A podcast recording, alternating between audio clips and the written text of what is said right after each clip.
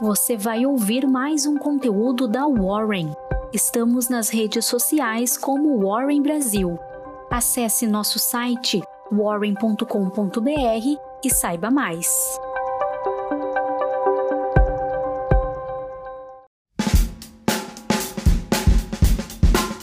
Quinta-feira, dia 26 de novembro. Um bom dia. Começamos agora a nossa Warren Call.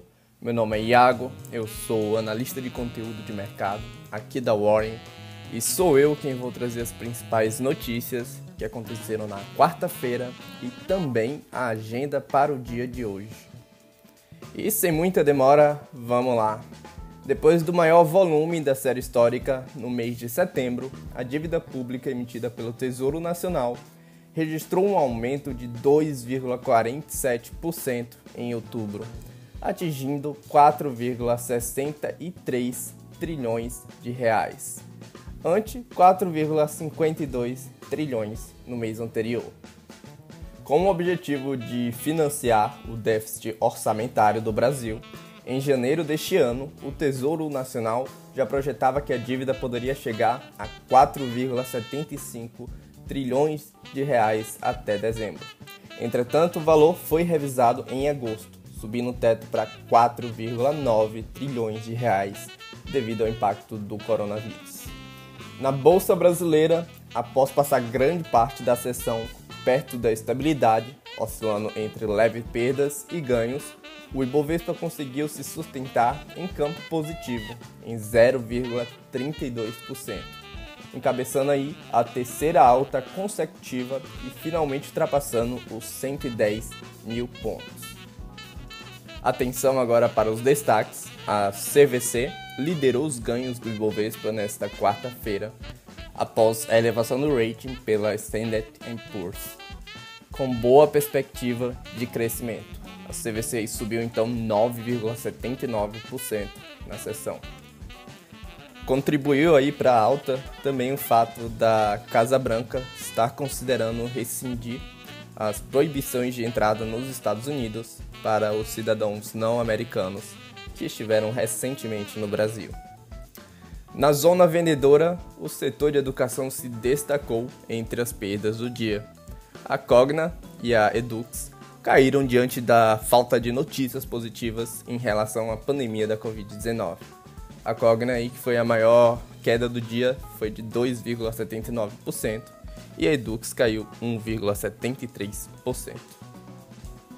E depois que a, o JP Morgan elevou a recomendação da ação para neutra, a Equatorial Energia conseguiu se destacar no pregão dessa quarta-feira.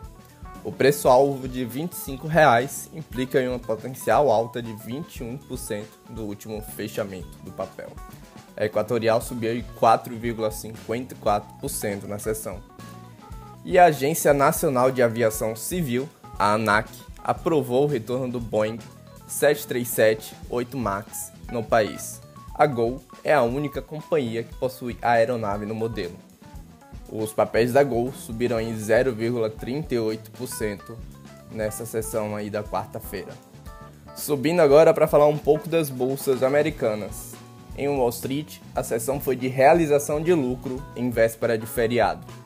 Os investidores reagiram à ata do Comitê Federal de Mercado Aberto, que retirou o novo pacote fiscal das projeções. Dados de seguro-desemprego semanal revelaram que o mercado de trabalho ainda está relutando contra o peso da pandemia.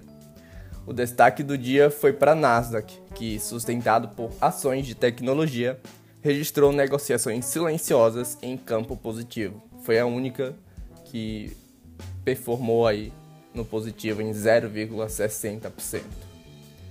O S&P caiu 0,16% no pregão da quarta-feira. A curva de juros teve mais um dia de alívio. Entretanto, o presidente do Banco Central, Campos Neto, chama atenção para o longo prazo. A dívida é um fator de risco que precisa ser endereçado com urgência, pontua o economista. Em meio à procura por ativos de risco, o Credit Default Swap de 5 anos, o termômetro do risco país, operou em mais um dia de queda, encerrando em 171,5 pontos.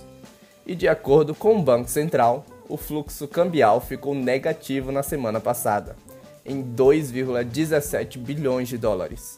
E mesmo diante de um cenário de cautela externa, o dólar teve um novo dia de queda. A Petax encerrou aí a R$ 5,35.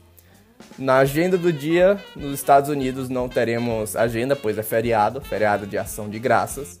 Mas no Brasil teremos o, a divulgação do registro CAGED, que é o Cadastro Geral de Empregados e Desempregados, e a coletiva do Tesouro Nacional sobre resultado de outubro.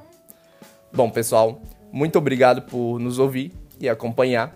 E uma ótima quinta-feira para vocês. A gente se vê amanhã na próxima Warren Call. Até lá.